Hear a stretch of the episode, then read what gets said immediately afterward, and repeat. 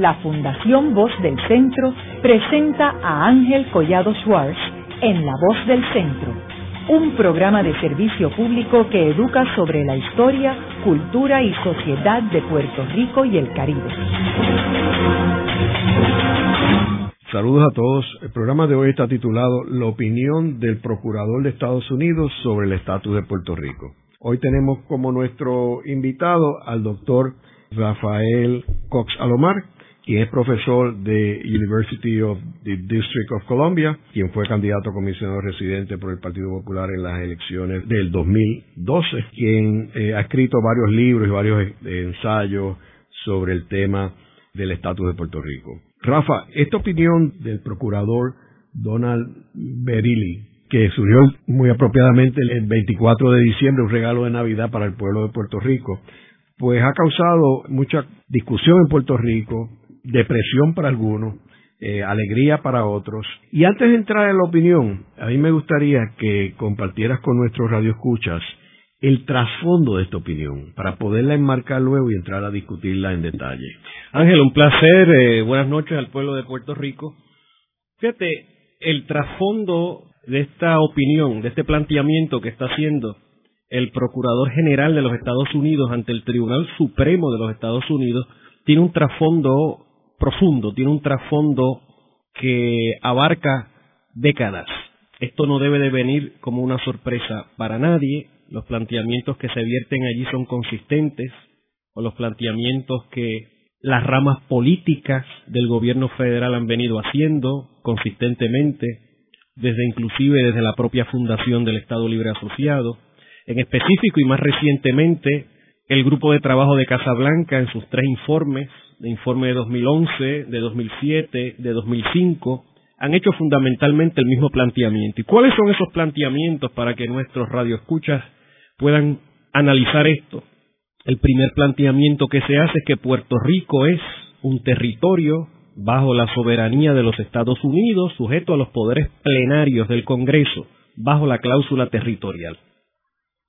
Eso contraviene lo que se había venido planteando desde los años 50 por un sector dentro del Partido Popular de que con la llegada del Estado Libre Asociado en 1952 Puerto Rico ya no estaba sujeto a los poderes plenarios del Congreso y que se nos había transferido un grado de autoridad sobre nuestros asuntos locales que era irrevocable. Ahora sabemos que el abogado de la administración Obama, la persona que representa al presidente ante el Tribunal Supremo, plantea lo contrario. El segundo punto que hace el Procurador General de los Estados Unidos en su escrito es que el Congreso puede unilateralmente modificar el arreglo constitucional de 1952. ¿Qué significa eso? Eso significa que no hay tal cosa como una unión permanente porque si el Congreso unilateralmente, cuando quiera, cuando le venga en gana, puede modificar por sus propios fueros unilateralmente, sin consulta con el pueblo de Puerto Rico, la relación con nosotros, pues entonces no hay tal cosa como una relación de unión permanente, porque no tiene que haber consentimiento mutuo de ambas partes para que haya un cambio. El cambio se puede dar en cualquier momento, o sea que no hay tal permanencia como se había venido planteando. Ese planteamiento se hace a la página 8 de la opinión de Berelli. El tercer punto importante que yo quiero que los radioescuchas ponderen con detenimiento es que el Procurador General de los Estados Unidos plantea en su escrito que en 1952, y lo dice de forma explícita, el Congreso no entró en ningún pacto bilateral irrevocable sobre la base del consentimiento mutuo con el pueblo de Puerto Rico porque, plantea el Procurador General, el Congreso está impedido por la Constitución de transferirle irrevocablemente atributos de soberanía a un territorio. ¿Qué quiere decir eso? Bueno, todos los que tenemos cierta edad en Puerto Rico hemos escuchado hasta la saciedad la teoría de que aquí hay un pacto bilateral. El concepto del pacto bilateral que es irrevocable, entre Puerto Rico y Estados Unidos, que es un pacto que no puede ser alterado si no se cuenta con el consentimiento del pueblo de Puerto Rico, todo eso que hemos escuchado, el procurador dice que eso simple y sencillamente es un imposible constitucional. Eso plantea el abogado de la administración Obama en su escrito ante el Supremo de los Estados Unidos. El próximo punto que hay que destacar del escrito del Procurador General es que él plantea que conforme el diseño constitucional de los Estados Unidos, solo existen tres soberanos. Los estados, son 50 estados, las tribus indias y el gobierno federal. Puerto Rico y el resto de los territorios, en este caso Guam, las Islas Vírgenes Americanas, las Marianas del Norte, en este caso el resto y la Samoa Americana, el resto son criaturas políticas incluyéndonos a nosotros, que estamos subordinados en su totalidad a los poderes plenarios del Congreso. Eso se plantea en las páginas 12, 15 y 16 del escrito del procurador. Y por último, y no menos significativo, el procurador plantea en su escrito ante el Supremo Federal que el estatus político de Puerto Rico desde 1898 en adelante no ha variado en lo más mínimo. Seguimos siendo colonia y eso se plantea en las páginas 22, 23 y 24. El procurador está planteando una cosa que no es simplemente que repetir lo que el propio Fernand Cern había dicho en las vistas sobre la ley 600, de que este cambio, esta delegación de cierta autoridad local, no variaba lo más mínimo el hecho de que los poderes de la soberanía de Puerto Rico se mantenían en el Congreso conforme el Tratado de París. El propio Fernand lo planteó en las vistas congresionales en el 50. Así que, en resumidas cuentas, estas son unas conclusiones relevantes, bien punzantes, pero que al mismo tiempo son consistentes con los planteamientos que en debidos momentos administraciones demócratas y republicanas han venido haciendo sobre la naturaleza de nuestra relación con los Estados Unidos. Todas contravienen el discurso estadolibrista tradicional. Volviendo otra vez a la pregunta original sobre el trasfondo. ¿Qué había sucedido en términos de opiniones o circunstancias entre Estados Unidos y Puerto Rico referente al estatus? Bueno, en los últimos años, y particularmente a mediados de los años 90, cada vez con más intensidad, las ramas políticas del gobierno federal, ¿qué son las ramas políticas? La Casa Blanca, el Departamento de Justicia federal y distintas comisiones del Congreso se habían venido manifestando de la misma forma que el Procurador General.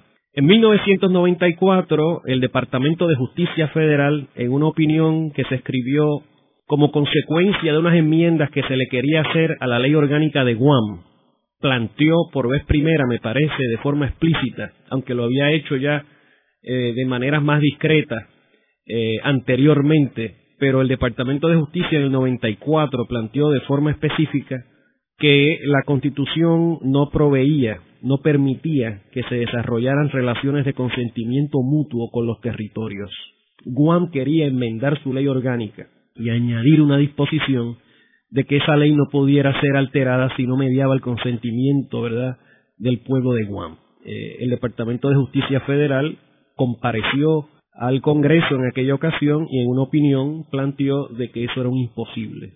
Y eso fue en la época de Janet Reno, cuando ella estaba al mando del Departamento de Justicia. Luego, en, bajo la administración de George W. Bush, los dos informes de Casa Blanca de 2005 y 2007 plantean lo mismo, ¿no? Y hacen de alguna manera una validación del planteamiento que ya en el 94 había hecho Justicia Federal. Lo que es interesante es que en marzo del 2011, bajo el presidente Obama, el grupo de trabajo de Casa Blanca llega a conclusiones similares con respecto al tema del consentimiento mutuo y de la naturaleza permanente o no de la relación, en donde se plantea nuevamente de que no puede haber una relación de consentimiento mutuo. Pero vámonos más allá en el tiempo. Antes de esa opinión de justicia federal del 94, había habido algunos planteamientos por parte del entonces secretario de Justicia, Dick Thornburg, en 1990 y 91, cuando el proceso iniciado por el senador Bennett Johnston a tales efectos. En aquel momento también se planteó el tema de la ciudadanía, que eventualmente esa controversia se disipó a la luz de una serie de argumentaciones bastante contundentes de, entre otros, el profesor José Julián Álvarez, y otros con respecto a la naturaleza de la ciudadanía de los puertorriqueños, como la de, los puertorriqueños que la detentamos en este momento. Antes de eso, sin embargo, en la década del 70, en 1975 a raíz de la formulación de las recomendaciones del grupo ad hoc que tenía la asignación de articular un nuevo pacto de unión permanente. El Departamento de Justicia Federal en 1975 se preparan unas opiniones que de alguna manera dan a entrever que existen dudas con respecto, ya habían dudas con respecto a la viabilidad constitucional de una relación de consentimiento mutuo que no pudiera ser variada sin el consentimiento de ambas partes, que de ahí es que surge todo de que es una unión permanente. Antes de eso, en 1960, a raíz de aquel proyecto Fernand Murray, que Muñoz eventualmente pide que se eche a un lado en mayo del 60, pero en febrero del 60, Justicia Federal también emite una serie de, opiniones que de alguna manera eh, ponen en entredicho la teoría del pacto. Esa teoría ya había sido puesta en entredicho durante el proceso que lleva a Naciones Unidas por parte, es un dato poco conocido, por parte del Legal Advisor del Departamento de Estado eh, en la época de Foster Dulles y también por parte de los abogados del Departamento del Interior de aquel momento, Vernon Northrop, James P. Davis, eh, Benjamin Gary, que había estado en Estado. Todo ese proceso del 53 es un proceso en donde se plantean internamente todas estas interrogantes, ¿verdad? Se les resta mérito a la teoría del pacto, pero luego se va a Naciones Unidas y lo discutiremos posiblemente más adelante, se hacen otras representaciones, pero a lo interno de Casablanca, del Departamento de Justicia Federal, de las comisiones con jurisdicción en el Congreso, estos planteamientos siempre han estado ahí, a flor de piel. Eh, y siempre ha habido esa siempre ha habido esa conciencia de que lo que sucedió en el 52 fue una delegación de autoridad, pero que esa delegación puede ser eh, anulada eh, en cualquier momento unilateralmente por los Estados Unidos. Y en términos de los informes del presidente, lo que llaman el Presidential Task Force, que el mismo, la misma opinión de el procurador las menciona como ejemplos en el cual se ha confirmado de que Puerto Rico es un territorio. Dos de ellas bajo el presidente George W. Bush en 2005 y 2007 y la última bajo el presidente eh, Obama. O sea que aquí tenemos presidentes republicanos y demócratas y el issue es consistente en ambas administraciones. Fíjate, esa variable, esa condición de que administraciones republicanas y demócratas en el análisis final nos tratan igual, pues algo que, que no se limita a Obama-Bush. Eh, porque, por ejemplo, las dudas sobre la constitucionalidad de Lela realmente asaltaron la gente que a la gente que rodeaba Eisenhower, luego inclusive bajo la administración Kennedy, que arguiblemente la administración más cercana a nosotros, en términos de simpatía, se detuvo todo lo del proyecto Aspinal. El proyecto Aspinal iba a ser algo grande, iba a ser algo que era, una, era redimensionar el ELA. Y ni siquiera los Kennedy pudieron empujar eso. Todo se disolvió en una suerte de comisión de estatus que lo que recomendó fue nada, nada trascendental. Y luego en la administración Nixon volvió de nuevo los cuestionamientos la administración Ford. Ford al final se, se desembarazó, se desentendió del nuevo pacto.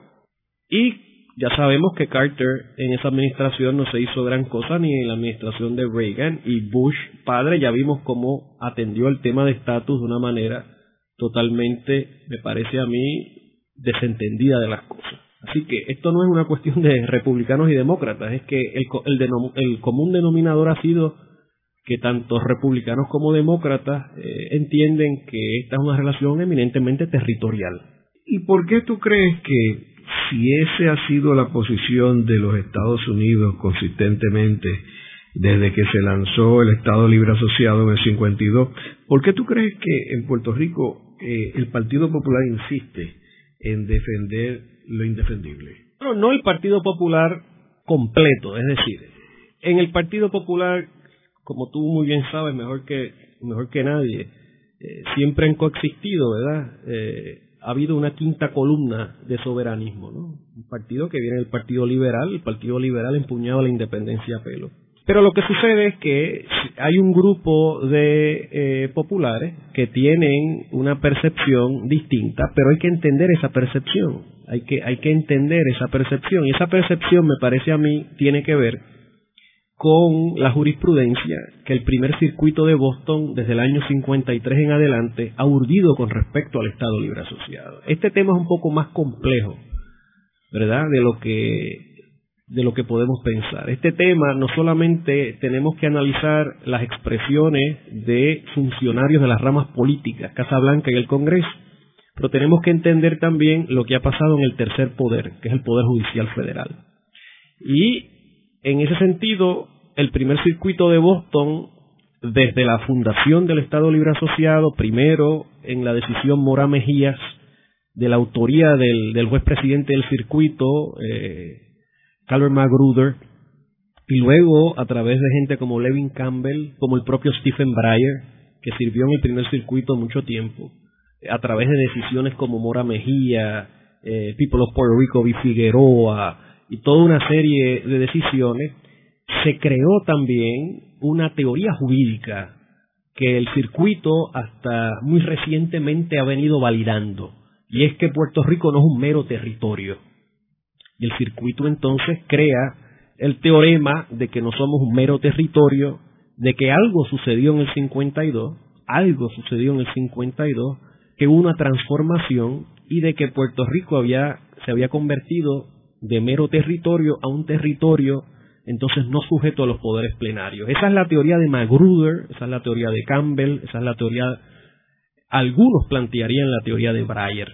Eso que el primer circuito fue urdiendo, a mi modo de ver las cosas se va desmontando recientemente con la posición del circuito con respecto al tema de la quiebra criolla. Y en esa decisión del circuito uno ve ya un circuito hablando expresamente de poderes plenarios, haciendo alusión a poderes plenarios, haciendo alusión de que Puerto Rico es un territorio.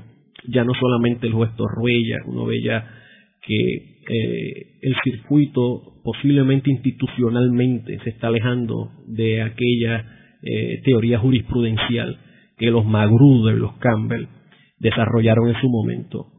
A eso hay que añadirle también las expresiones a modo de dicta que han surgido del Supremo Federal, de los años 70 y los años 80.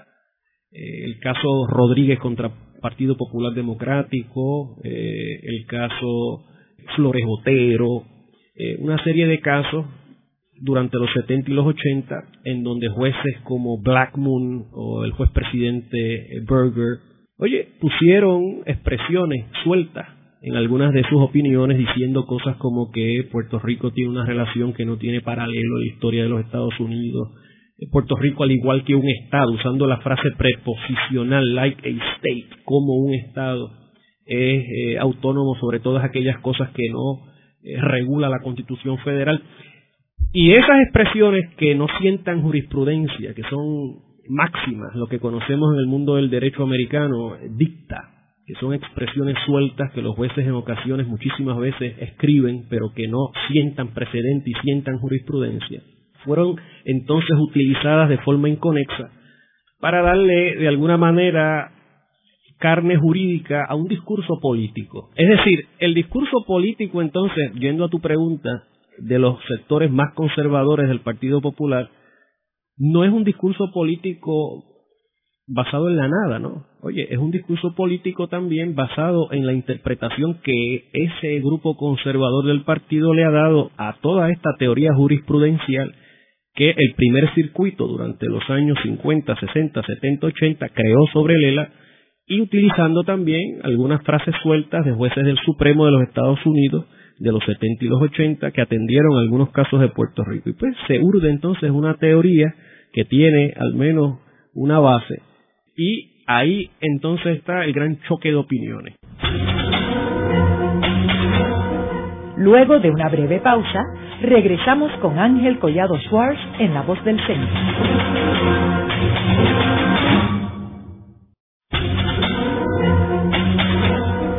Regresamos con Ángel Collado Schwartz en La Voz del Centro.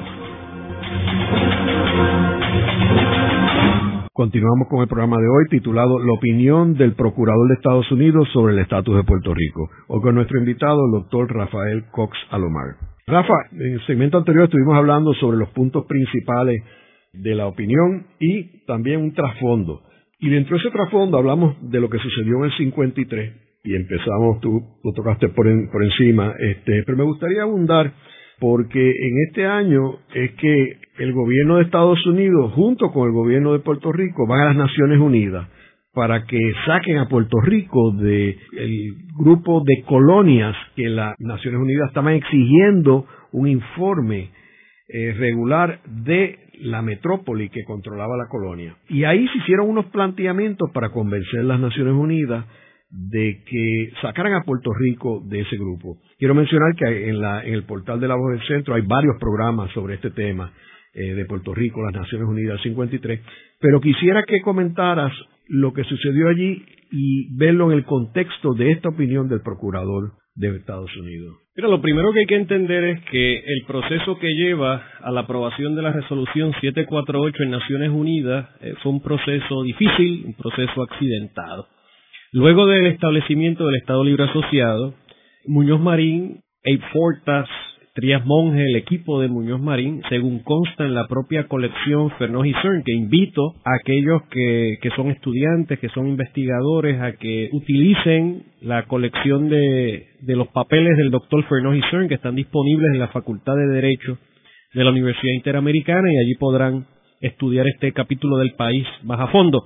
Pero ese proceso de sacar a Puerto Rico de la lista de territorios de Naciones Unidas es un proceso que trae a la luz todo esto que está planteando el Procurador General Verelli muchos años después, en el 2016-2015. Y es que los asesores legales más allegados del presidente Truman que iba de salida y de Eisenhower que iba llegando planteaban lo mismo, de que no había pasado nada con la ley 600 de que no había habido ningún tipo de pacto entre Puerto Rico y los Estados Unidos y que Puerto Rico seguía siendo territorio.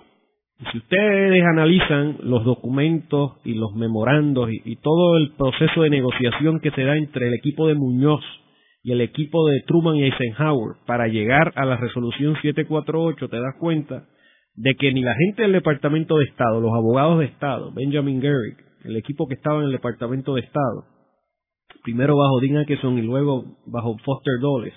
El equipo legal del Departamento del Interior, James P. Davis, que estaba allí, Vernon Northrop, eh, tanto bajo Truman como Eisenhower. Eh, ese equipo legal siempre estuvo sumamente claro de que Puerto Rico seguía siendo un territorio. ¿Qué pasa? Cuando se llega a Naciones Unidas, la posición de los Estados Unidos con respecto al intento de sacar a Puerto Rico de la lista de territorios era una posición muy débil. En aquel momento los holandeses habían sucumbido, los holandeses no pudieron sacar a las Antillas holandesas de la lista de territorios y lo habían intentado. Quedaba muy fresco la derrota de Holanda en Naciones Unidas y Estados Unidos pues tenía mucho resquemor de pasar un bochorno en Naciones Unidas en aquel momento, que pidieran que, a Puerto Rico lo sacaran de la lista de territorio y que votaran y que la Asamblea General le denegara eso. El último país que había logrado sacar algún territorio de la lista de territorios en el 53, el último que lo había logrado era Inglaterra con respecto a Malta. Y eso pasó poco antes.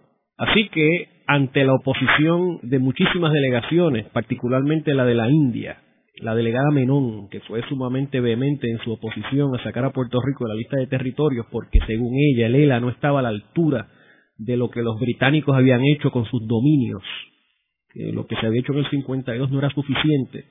Ante esa realidad difícil, pues entonces, allí mismo, ante la Comisión de Información de Naciones Unidas y lo que luego se llamó el Comité de Descolonización, eh, Mason Sears y Frances Bolton, que eran los que llevaban la voz cantante en la delegación norteamericana de Naciones Unidas, asumen entonces el discurso de Puerto Rico de que en efecto había habido un pacto bilateral, que un pacto es más que un tratado, que son las representaciones que se hacen en Naciones Unidas, y a la luz de ese discurso que asume allí en Naciones Unidas los Estados Unidos, pues se logra que Puerto Rico salga de esa lista de territorios, pero fue una votación bien difícil de 60 estados contratantes, de 60 miembros de Naciones Unidas, solamente 26 votaron a favor de sacar a Puerto Rico de la lista de territorio.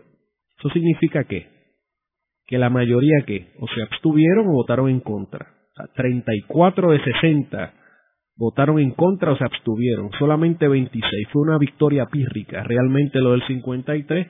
Y las representaciones que hicieron allí los Estados Unidos resultaron muchos años después completamente invalidadas por los propios Estados Unidos. Así que realmente las ramas políticas pensaron que estratégicamente tenían que ir a Naciones Unidas haciendo unas representaciones de que había sucedido algo y fue la manera entonces de poder persuadir a que se sacara Puerto Rico de la lista de territorios. Pero más allá de eso, realmente la historia se ha encargado de confirmar de que lo que pasó en Naciones Unidas fue un fraude monumental, usando las palabras del juez Magruder del primer circuito. Eh, Rafa, y a eso hay que añadirle que en el 1953 estamos hablando de apenas unos años después de terminada la Segunda Guerra Mundial, donde la posición de Estados Unidos era una hegemónica y era, era su mejor momento.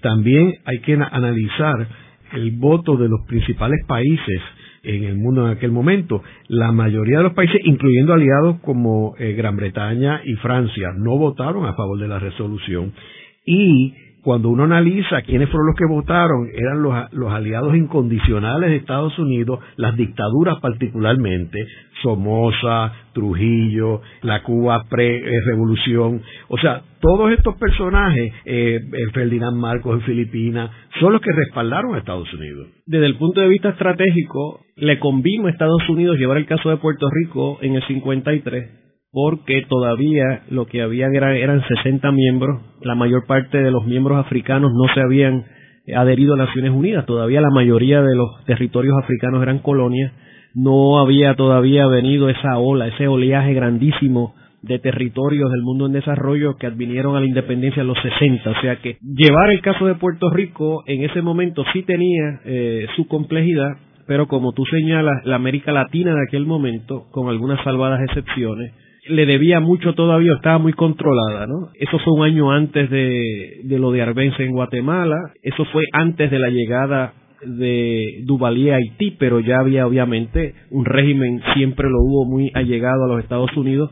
Eh, y lo, lo mismo, hay otro tema importantísimo, y es que se indulta el Campo a raíz de la presión que las delegaciones de Uruguay, de Chile y otros lugares habían hecho con respecto a la persecución del nacionalismo en Puerto Rico. Así que, que no solamente el circuito de Boston también coincide con eh, resolver Mora Mejía, que le da toda una legitimidad, al menos jurisprudencial, a lo que pasó en el 52, al menos momentáneamente. Políticamente se indulta al Campo, eso es importante.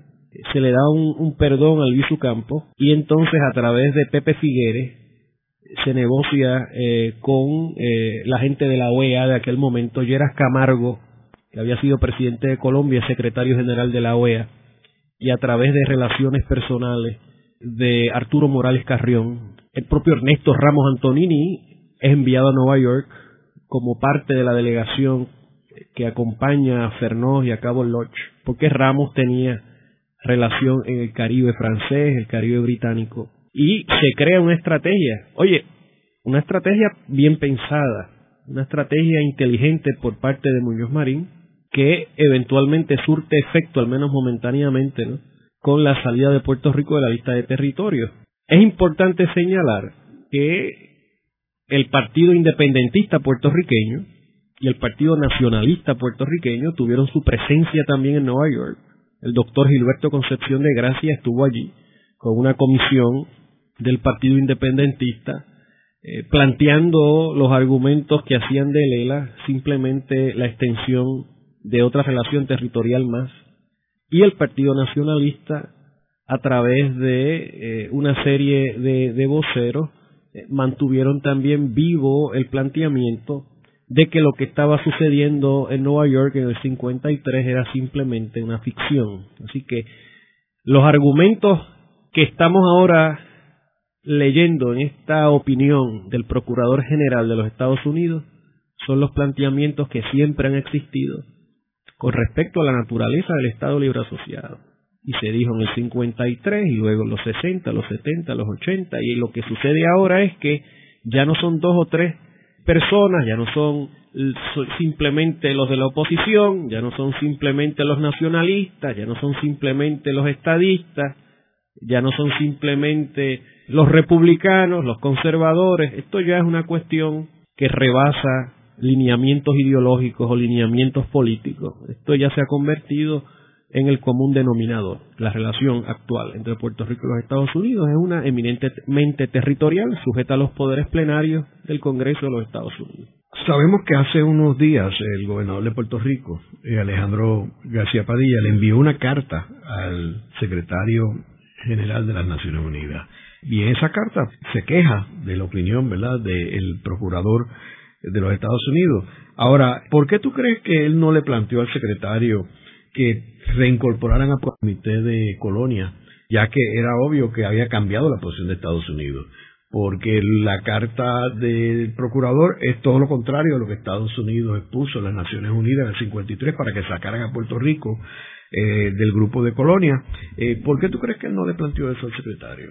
Pero yo no sé las razones del gobernador. Yo lo que puedo decir es que lo que corresponde en este momento histórico, primero, ante Naciones Unidas, exigir que se cumplan con las obligaciones que dicta el derecho internacional de disponer de las colonias. Número dos, el pueblo de Puerto Rico debe de exigir que la Asamblea General de Naciones Unidas lleve esto ante la Corte Internacional de Justicia en La Haya también. Y de que La Haya se exprese con respecto a las obligaciones que tienen los Estados Unidos hacia el pueblo de Puerto Rico, ya que finalmente admiten que tienen una colonia. La Asamblea General, como lo hizo en el caso de Kosovo, como lo ha hecho en el caso de la Sahara Occidental, como se hizo en el caso de Namibia, como se ha hecho históricamente, tiene autoridad bajo la Carta de Naciones Unidas para exigir que la Corte Internacional se exprese sobre este tema y que dicte cuál es la obligación internacional que tiene Estados Unidos en este momento. Eso es uno. Número dos, los Estados Unidos, como sabe todo el mundo, tiene obligaciones internacionales. Estas obligaciones internacionales tienen peso ante los tribunales domésticos de los Estados Unidos. Y eso es lo que hay que estar empujando en este momento. Hay que exigir que los Estados Unidos cumplan con sus obligaciones. Si los Estados Unidos ya han, han admitido culpabilidad de que efectivamente tienen una colonia y que finalmente eh, admiten que han mentido, de que no ha sido tal cosa como ellos planteaban y de que es una cosa distinta, pues entonces lo que fluye de ello es que se le exija el cumplimiento de sus obligaciones.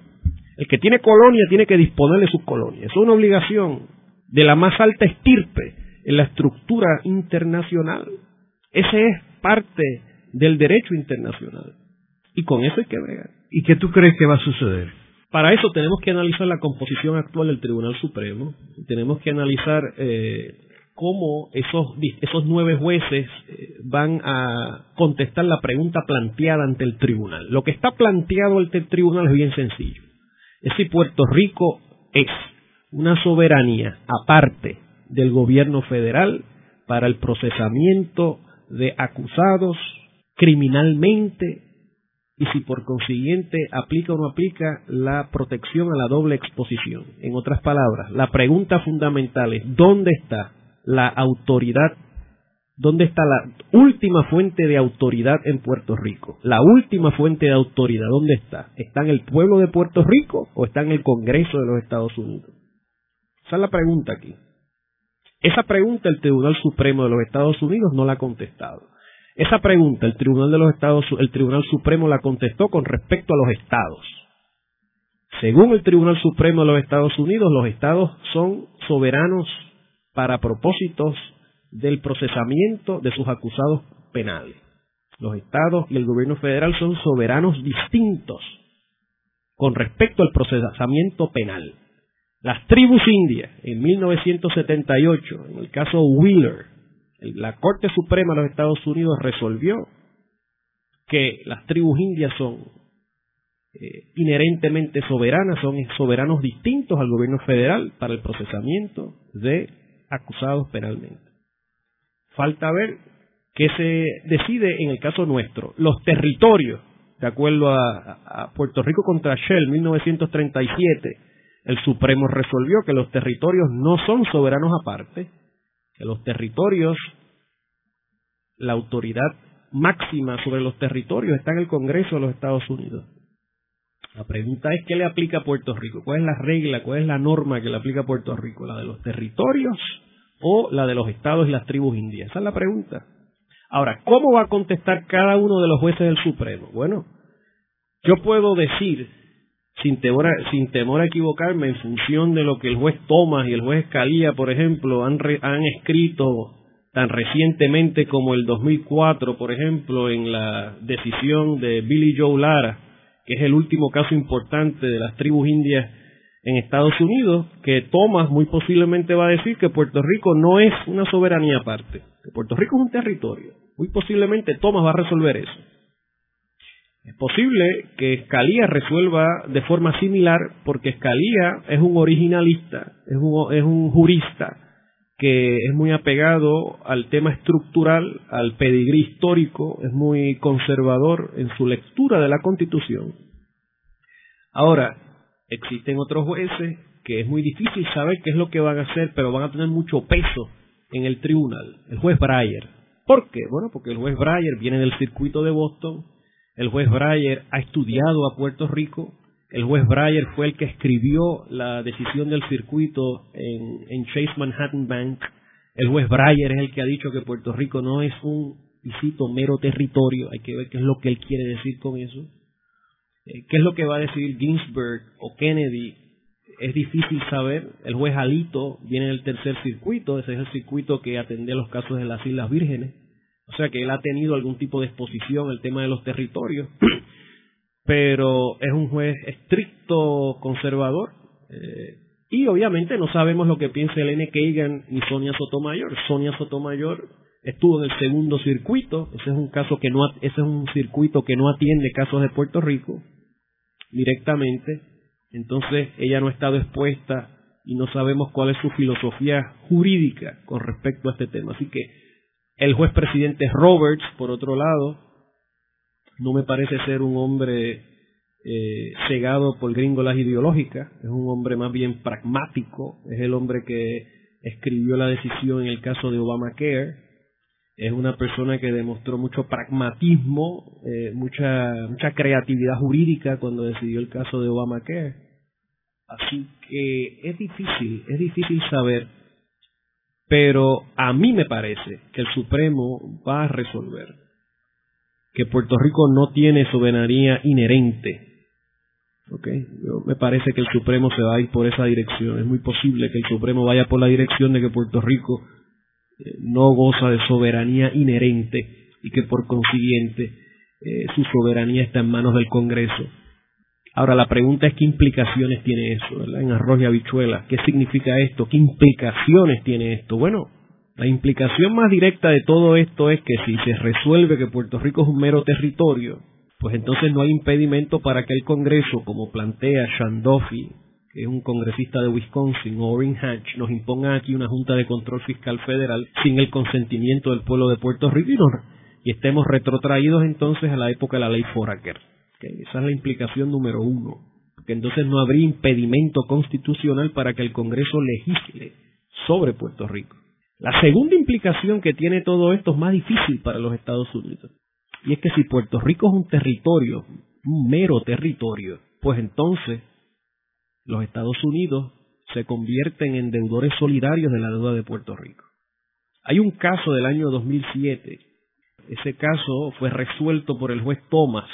Es un caso que tenía que ver con una disposición de la ley orgánica de Guam. Es un caso en donde el secretario de Justicia de Guam y el gobernador de Guam tuvieron un conflicto que llega al Supremo de los Estados Unidos y en donde Thomas hace una premonición importante que dice que las disposiciones de la ley orgánica de Guam que protegen y que controlan y limitan el nivel de deuda que Guam puede que, Guam puede adquirir esas limitaciones protegen no solamente a la gente de Guam, pero también a los Estados Unidos de las consecuencias potenciales de la insolvencia territorial.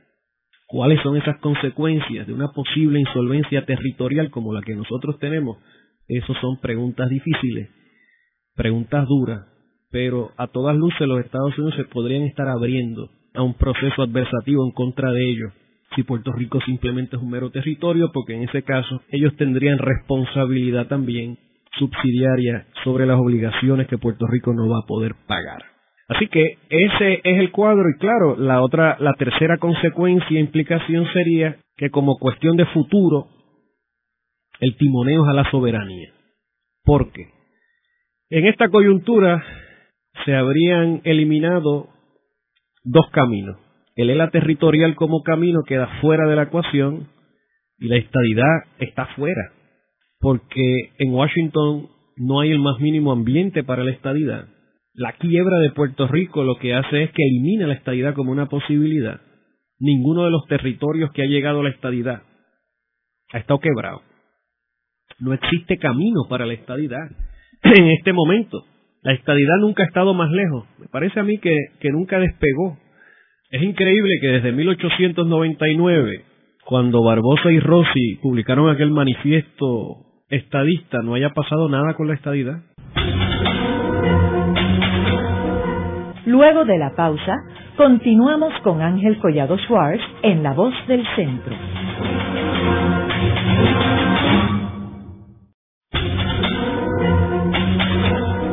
Regresamos con Ángel Collado Schwartz en La Voz del Centro. Continuamos con el programa de hoy titulado La opinión del Procurador de Estados Unidos sobre el estatus de Puerto Rico, o con nuestro invitado, el doctor Rafael Cox Alomar. Rafa, en el segmento anterior estábamos hablando sobre la estadidad y estabas mencionando sobre cómo el ideal de la estadidad había sido afectado a raíz de esta opinión. Me gustaría que abundaras un poco más sobre el hecho de que si bien esta opinión se limita a hablar sobre el estatus actual de Puerto Rico y no habla sobre posibles opciones para Puerto Rico, ¿cómo y por qué tú entiendes que esto tiene un efecto al movimiento estadista? La estadidad no es un derecho, es una concesión que el Congreso otorga conforme a sus propios intereses. Y eso es bien importante que se entienda. Vamos a hacer un análisis. Desde las primeras 13 colonias en adelante, hubo 37 territorios que luego advinieron a la estadidad. Son 50 estados. Comenzando con Vermont, ¿verdad? 1791, que es el primer estado que entra después de las primeras 13 colonias, hasta Alaska y Hawái en 1959. Ninguno de esos territorios, ninguno de esos territorios que advinieron a la estadidad estaban insolventes como Puerto Rico. Ninguno de esos territorios tenía y exhibía las cualidades sociológicas de Puerto Rico, las realidades culturales de Puerto Rico, las realidades lingüísticas del país y la condición política interna de Puerto Rico en donde no existe un consenso a favor de la estadidad. Lo que yo veo es que cada vez más hay un esfuerzo en Washington por importantes elementos de las ramas políticas de de alguna manera buscar una salida al tema de Puerto Rico. Y yo creo que la salida que Washington está impulsando en esta coyuntura es la soberanía para Puerto Rico, ya sea una soberanía asociada, una soberanía independiente, pero donde los puertorriqueños tomen sus propias decisiones, tengan una relación solidaria con los Estados Unidos, pero sin ser territorio, ni tampoco sin ser Estado. Y me parece a mí que hay una, hay una masa crítica importante en Washington que respalda ese tipo de iniciativa. Y yo creo que eso es lo que vamos a estar viendo y las palabras de Ron Wyden en agosto de 2013 y luego nuevamente a finales de 2015 en las distintas vistas públicas que se celebraron recientemente en Washington son reflejo de ello. Ron Wyden, como ustedes saben, fue presidente de la Comisión de Recursos del Senado, la que tiene jurisdicción sobre Puerto Rico, y en este momento eh, tiene una posición muy importante en la Comisión de Finanzas del Senado Federal, es el ranking member. Es el que va a estar ahí bregando con Orrin Hatch y este grupo. Y él, Maria Cantwell, Elizabeth Warren, el propio Bernie Sanders. Hay toda una serie de senadores con mucha influencia y mucha credibilidad que ni están con esto de la territorial, que entienden que aquí hay que eh, el palo a este ELA territorial y que me parece que comprenden que el timoneo tiene que ser hacia la soberanía. Tú mencionaste eh, los dos últimos estados que se unieron a la Unión Americana en 1959, Alaska y Hawái, y es algo que aquí los estadistas obvian analizar cómo es que ellos logran la estadidad. Y yo he escrito sobre esto porque fueron circunstancias muy particulares. O sea, Harry Truman trató por todos los medios de conseguir la estadidad para esos dos estados eh, y teniendo el control del Congreso en aquel tiempo.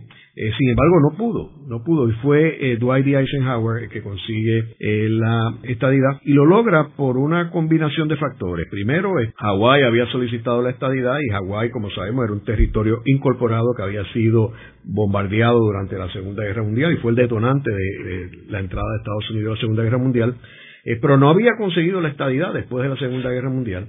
Y Alaska, que lo que había era un puñado de personas que eran oriundos de esa zona, y los americanos que habían ido allí a explorar el área y acaban consiguiendo petróleo allí. Dos factores fueron los que consiguieron. Uno es la Guerra Fría, y la Guerra Fría que había, se había convertido en caliente en la Guerra de Corea, y como sabemos, Hawái ya había sido bombardeado por los japoneses, Alaska, las islas más lejos de Alaska, pero propiedad de Alaska, habían sido ocupadas por los japoneses durante la Segunda Guerra Mundial. Así que ese factor de la Guerra Fría en el Oriente, el detonante grande fue el descubrimiento del petróleo en Alaska, que fue lo que consiguió que los personajes poderosos en el Congreso oriundos de Texas quitaran su oposición al proyecto de estabilidad para Alaska.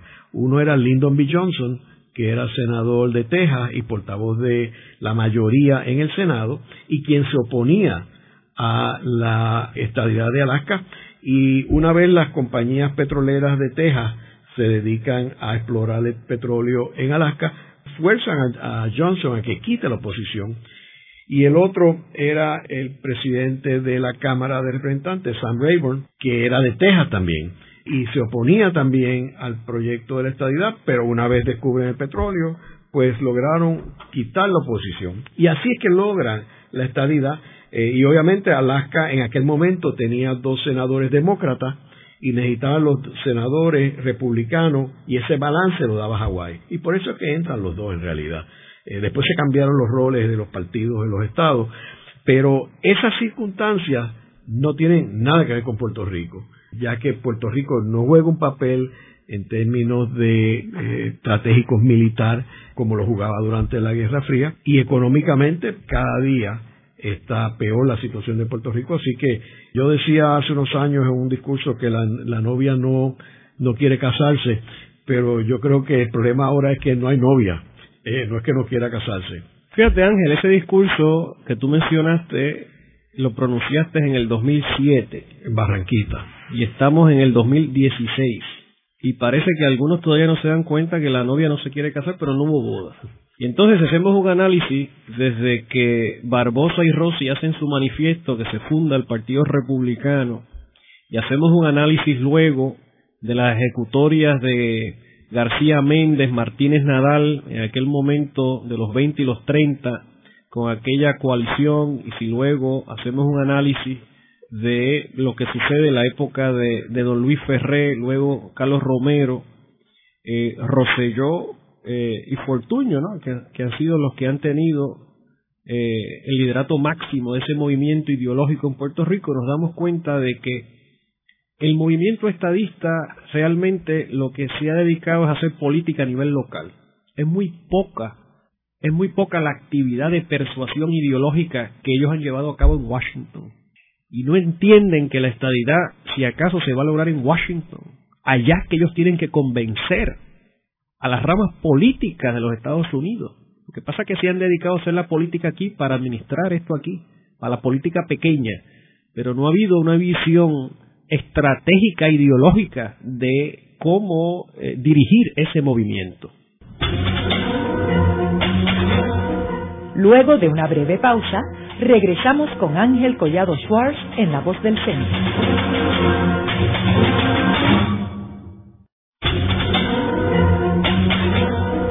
Continuamos con la parte final de La Voz del Centro con Ángel Collado Schwartz.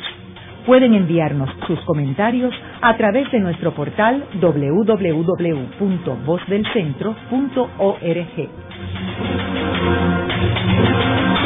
Continuamos con el programa de hoy titulado La opinión del Procurador de Estados Unidos sobre el estatus de Puerto Rico. Hoy con nuestro invitado, el doctor Rafael Cox Alomar. Rafa, sabemos que esta opinión del Procurador de Estados Unidos surge como consecuencia del caso que está en el Tribunal Supremo eh, sobre Puerto Rico, que fue lo que tú hablaste de las dos soberanías. Ahora, Sabemos que hay otro caso más que es el de la quiebra. Y hemos discutido anteriormente con José Julián Álvarez aquí en este programa sobre lo poco usual que es que haya dos casos en un mismo término y más sobre Puerto Rico. Me gustaría que comentaras sobre particularmente el primer caso que tiene que ver con el factor detonante de esta opinión del procurador y también comentaras algo sobre el otro caso el Supremo de los Estados Unidos accedió a la petición de certiorari de Puerto Rico porque existe un conflicto interjurisdiccional en este momento sobre este tema. El Tribunal Supremo de Puerto Rico dice que nosotros no somos una soberanía aparte. El primer circuito en el caso de López Andino en 1987 resolvió lo contrario y el undécimo circuito en 1993 en el caso de Sánchez resolvió que Puerto Rico no era una soberanía separada. Así que tienes el primer circuito por un lado y el Tribunal Supremo de Puerto Rico y el undécimo circuito por otro. ¿Ok? Así que hay un conflicto. Hay que entender también que el Tribunal Supremo de los Estados Unidos está viendo este caso por la vía discrecional. El Tribunal Supremo de los Estados Unidos recibe anualmente sobre 10.000 peticiones de certiorari. Solamente accede a ver de entre el 1 al 2% de esos casos.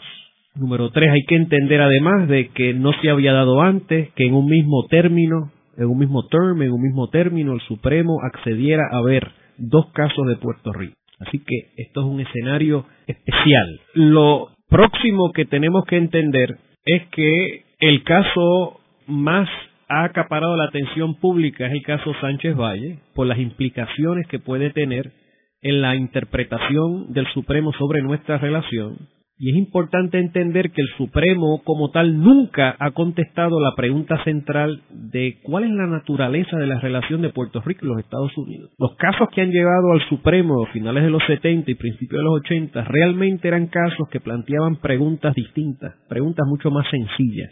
En el caso de, de Rodríguez contra Partido Popular, la pregunta que estaba planteada era si Puerto Rico podía de alguna forma administrar su propio ordenamiento electoral. El Supremo resolvió que sí pero no estaba planteada la pregunta de la soberanía, de si Puerto Rico es o no un soberano distinto al gobierno federal. Esa pregunta no estaba planteada ahí. En los casos anteriores, eh, el caso de Yad Club, el caso de Flores Otero, lo que estaba planteado simplemente era si la garantía de la igual protección de las leyes y la garantía del debido proceso estaban eh, cobijadas en Puerto Rico. Esa era la única pregunta que estaba allí, a lo que el Supremo contestó que esos son derechos fundamentales y que le aplican a Puerto Rico. No se sabe si bajo la quinta enmienda o la decimocuarta enmienda, pero que de todas formas, tanto el debido proceso como la igual protección de las leyes de la Constitución Federal se le extienden a Puerto Rico. Pregunta sencilla, porque son derechos fundamentales. Hasta en los territorios no incorporados, conforme a los casos insulares, aplican los derechos fundamentales de la Constitución. Así que la pregunta que está planteada en Sánchez Valle es una pregunta novel para el Supremo. El otro caso que está planteado ante el Supremo es el caso de la quiebra criolla, que es el caso que el circuito ya resolvió, que sube del circuito al Supremo. El caso Sánchez Valle va del Supremo de Puerto Rico al Supremo de los Estados Unidos. Es importante señalar que inicialmente los casos del Supremo de Puerto Rico hasta 1961 iban del Supremo de Puerto Rico al primer circuito de Boston y después al Supremo de los Estados Unidos. Ahora va de Supremo a Supremo. El Supremo de la quiebra va por otro tracto, que es del circuito de Boston que resolvió que Puerto Rico no tiene autoridad para establecer una ley de quiebra criolla, porque el campo está ocupado por el Congreso de los Estados Unidos, entonces el circuito resuelve que Puerto Rico no tiene esa autoridad y no se va al Supremo. Y la pregunta que está planteada allí es si el Congreso de los Estados Unidos ocupó o no ocupó el campo de eh, legislar sobre tema de quiebra conforme el artículo primero de la Constitución de los Estados Unidos que le da el poder al Congreso explícitamente para regular los asuntos de quiebra. Esas son las dos preguntas que están ante el Supremo. Y en términos de esta opinión del procurador, ¿qué efecto tú crees que va a tener esta opinión en la, en la decisión final del Tribunal Supremo? Esta pregunta es sumamente difícil de contestar. La postura del Procurador General va a ser persuasiva, pero no va a controlar. Me parece que lo más interesante de la aparte de los argumentos sustantivos que nosotros ya discutimos al comienzo de esta entrevista, pero el planteamiento importante es la justificación que da el procurador para intervenir en este caso. Fíjate que los Estados Unidos como tal no es una parte de este caso. Este es el pueblo de Puerto Rico contra Sánchez Valle, son las partes. Pero el gobierno de los Estados Unidos, a través del procurador, hace el planteamiento de que ellos comparecen al Supremo, porque esa pregunta que está planteada aquí tiene una importancia grandísima para los Estados Unidos. ¿Y cuál es la importancia que tiene, según el procurador, este caso para los Estados Unidos? No, lo dicen claramente, de que lo que el Supremo resuelva puede tener implicaciones a la forma en la cual el gobierno federal descarga sus responsabilidades hacia Puerto Rico en todo un entramado de asuntos, incluyendo el tema de quiebra. Lo mencionan explícitamente.